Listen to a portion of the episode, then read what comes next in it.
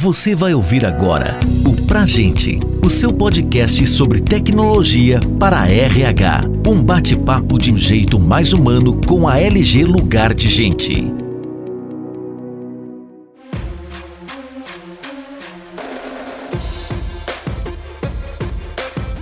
Olá, está no ar mais um episódio do podcast Pra Gente. O assunto de hoje é Práticas de Inovação e Transformação Digital do Santander. Eu sou o Marcelo Porto, vice-presidente da LG Lugar de Gente, e hoje nossa convidada é a Simone Coelho, que é líder do projeto global de transformação de RH do Santander. Simone, Oi, pessoal, prazer estar aqui com vocês. Meu nome é Simone Coelho e, como o Marcelo já falou, eu sou a líder do projeto global de transformação digital do RH do Banco Santander Brasil. Simone, mais uma vez obrigado. Hoje é mais um bate-papo aqui para o nosso público que está bastante curioso de entender forma prática, como que as empresas têm aplicado a transformação digital. Fala um pouco desse projeto, como foi esse projeto dessa transformação no Santander, os principais desafios e qual que é o status desse projeto hoje. A transformação digital ela é necessária para todas as empresas né, nós necessitamos discutir aqui, foi realmente uma decisão top-down, né, veio lá da nossa presidente da direção do banco, que decidiu que todas as áreas deveriam entrar realmente numa transformação digital intensa desde o ano de 2018. A transformação digital do RH eh, se iniciou com uma avaliação de mercado sobre o que as outras empresas, as 500 top empresas, vinham fazendo e nós decidimos criar o programa que se chama One HR. Esse programa tem como objetivo de colocar todos os talentos da empresa em todos os países em uma só plataforma e harmonizar os processos para que possamos obter melhores resultados e criar mais oportunidades para os talentos e então ter melhores resultados de negócio. Também um dos objetivos é institucionalizar a utilização de dados e de decisões baseadas em dados que só seria possível em ter uma plataforma global como a que nós estamos implementando agora. Atualmente, nós já fizemos a primeira parte da implantação e fizemos toda a parte desde 2018 que foi harmonização de processos. Então, nós discutimos quais seriam os melhores processos para o banco em todos os países. Claro que cada país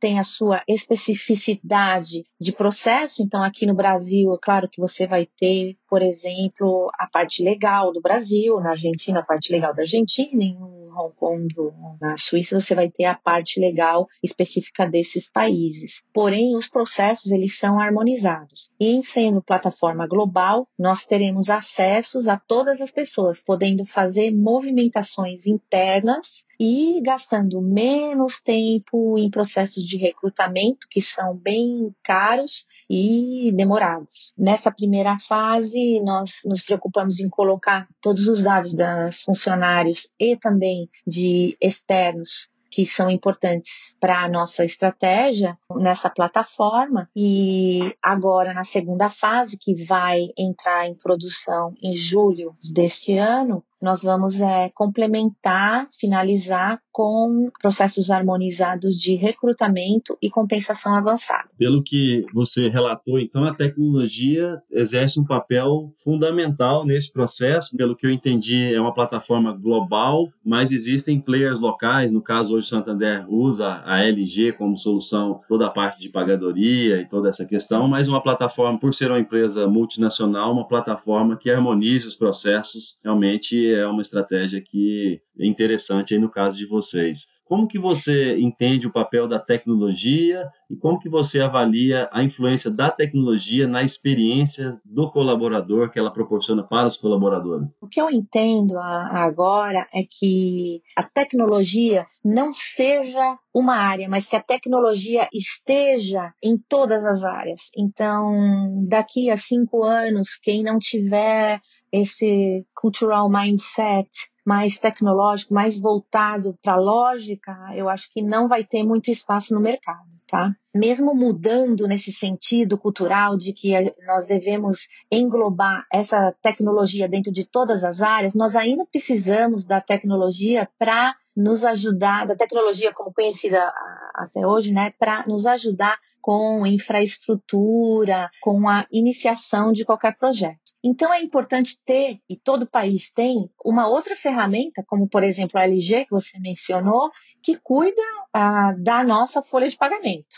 certo? Nos dois casos, eu não necessito tanto da pessoa de tecnologia para operar os meus processos. Isso começa a ser uma parte do negócio. Então, o negócio está se transformando para poder assimilar as tarefas que muitas vezes no passado eram só tidas como né, tarefas tecnológicas. Por isso é importante ter as melhores ferramentas de mercado tanto globais quanto locais, para que você possa ser parte dessa transformação, né? fazer essa transformação na sua empresa. Você que já viveu, morou, trabalhou em vários países com transformação digital, qual que é o desafio que você percebe, a diferença que você percebe de projetos fora com os projetos aqui, ou não existe essa diferença? Que experiência você pode trazer desses projetos que você viveu fora e coisas que você talvez perceba que não vão muito bem aqui ou que vão eventualmente até melhor do que lá fora? Fora. Como é que você uhum. percebe essa diferença nos projetos de transformação digital é, do Brasil para esses outros países? Há uma diferença, há diferenças, vamos dizer,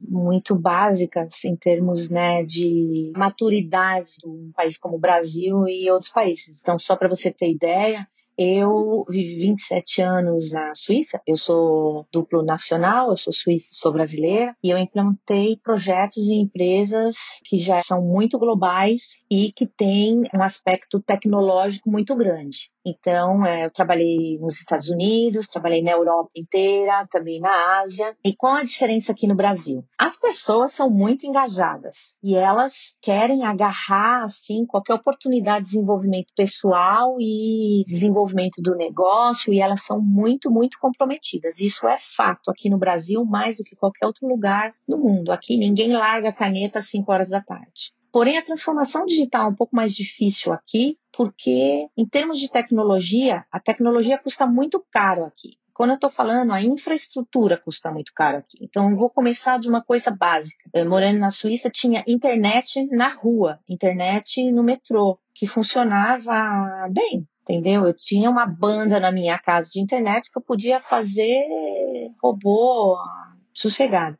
Aqui, as empresas não têm essas condições. Os recursos são limitados, por isso, eu acho que a transformação digital está vindo um pouco mais tarde também aqui para o Brasil e América Latina em geral. Eu também sou a líder da América Latina, nem nosso mundo empresarial, a América Latina está toda nessa condição. Tem realmente uma limitação de infraestrutura. O que eu imagino é que com a iniciação aí do 5G, isso vai melhorar em todo o mundo, mas por enquanto é bem limitado, custa muito caro. É, a questão de infraestrutura realmente tem o seu aspecto. Eu queria explorar mais também a questão das pessoas, né, o comportamento. Você mencionou aí a questão de engajamento, é uma percepção que você percebeu. Quais são as atitudes que as pessoas têm que ter e que realmente promovem mais efetividade em projetos de transformação digital? E o que que você entende que a gente teria de gap de trabalhar isso, trazendo aqui para a realidade das empresas brasileiras? E se você quiser também explorar um pouco desses uhum. desafios de pessoas dentro do Santander, como é que vocês trabalharam essa questão? A transformação cultural é muito importante para a transformação digital, porque para trabalhar no digital, né, para tudo isso, para criar oportunidades de negócios e para desenvolver as pessoas, nós precisamos ter um set de competências competências bem diferente do que as empresas vêm desenvolvendo até agora.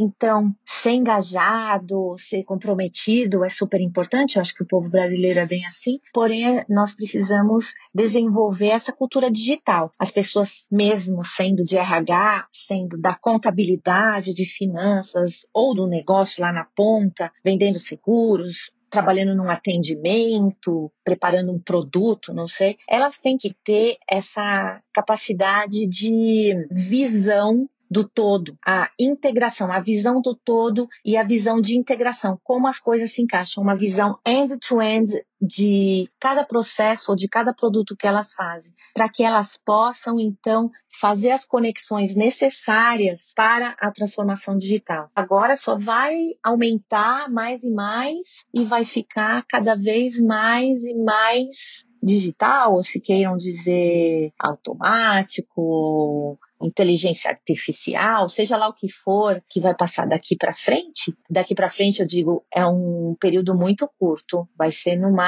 em cinco anos, tudo vai mudar. Então, a gente tem que trabalhar para que todas as pessoas, os nossos talentos, comecem a se desenvolver hoje para eles conseguirem chegar lá. Aqui no Brasil, a gente tem uma tarefa muito difícil, porque eu notei, apesar das pessoas terem diploma superior, as pessoas fizeram diploma superior com muita dificuldade, assim, não sei se realmente puderam se dedicar a um estudo, poderem pensar tranquilamente o que aquilo significa, entendeu? E não só ir na escola e fazer uma prova. Então acho que é muito difícil tudo isso devido ao panorama que nós vivemos, devido ao poder aquisitivo das pessoas. Então, eu acho que também desenvolver plataformas de capacitação para o colaborador é super importante e ter um programa bem forte de cultura digital. Nós, no Banco Santander, a iniciativa global que temos foi também ter uma plataforma global que tem trilhas de aprendizagem, incluindo trilhas de aprendizagem em transformação, que são baseadas né, em transformação digital, tecnologia ou dados,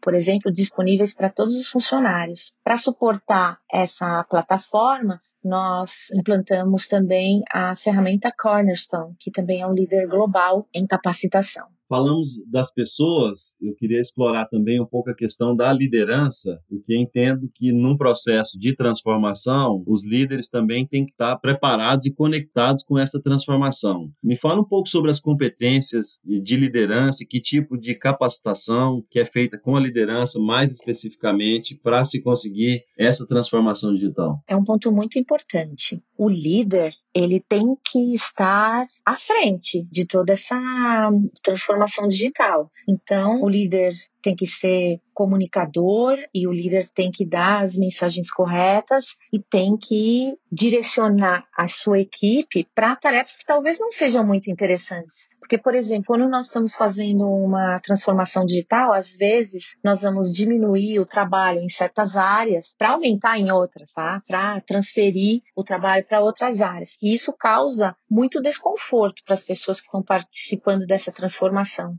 como qualquer transformação. Então, o líder, eu acho que ele tem que ter a competência não só de entender que a transformação, que nós vamos ter uma nova plataforma ou que nós vamos implementar novos processos, mas também tem que ter a sensibilidade de fazer essa gestão da mudança junto com a equipe e de comunicar, comunicar, comunicar todos os passos do processo, o que está acontecendo para que as pessoas se sintam engajadas e queiram participar dessa mudança.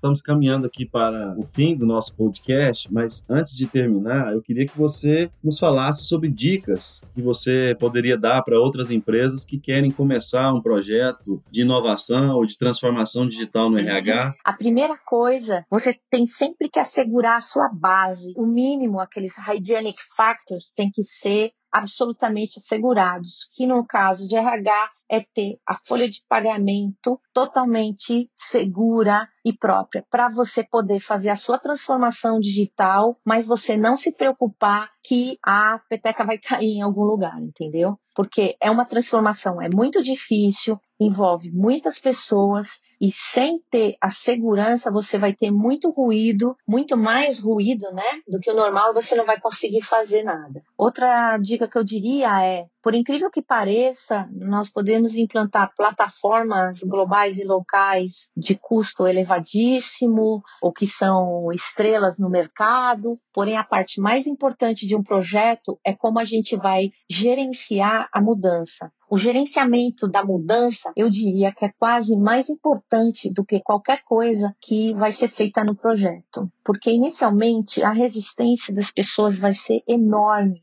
a tudo. As pessoas não vão gostar, as pessoas vão reclamar e isso pode destruir todos os esforços em investimento feito no projeto. E diria para vocês, comece pequeno, evite arquiteturas complexas, tipo o dado vai para mil lugares, não, o dado entra no lugar, vai para o outro, no máximo isso, acabou, para vocês poderem ter um sistema que funciona de forma correta, onde vocês vão ter um SLA de processos, vocês vão poder controlar esses processos e vocês vão poder ter, aumentar a satisfação do cliente, que em nosso caso de RH, né, são os funcionários e gestores, podendo assim contribuir para melhorias no negócio. Acho que esses fatores, na minha opinião, são fundamentais.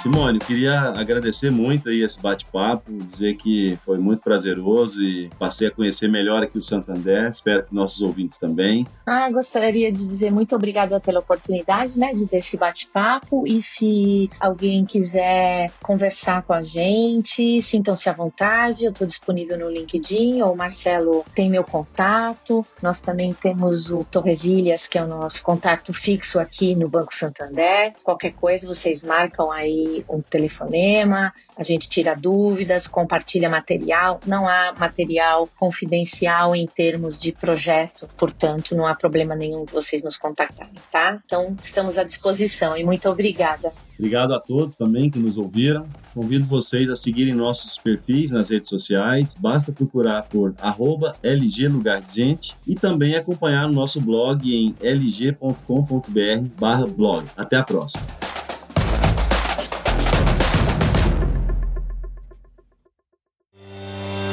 Você ouviu o Pra Gente, o seu podcast sobre tecnologia para RH. Saiba mais sobre a LG Lugar de Gente e confira outros conteúdos como esse em lg.com.br.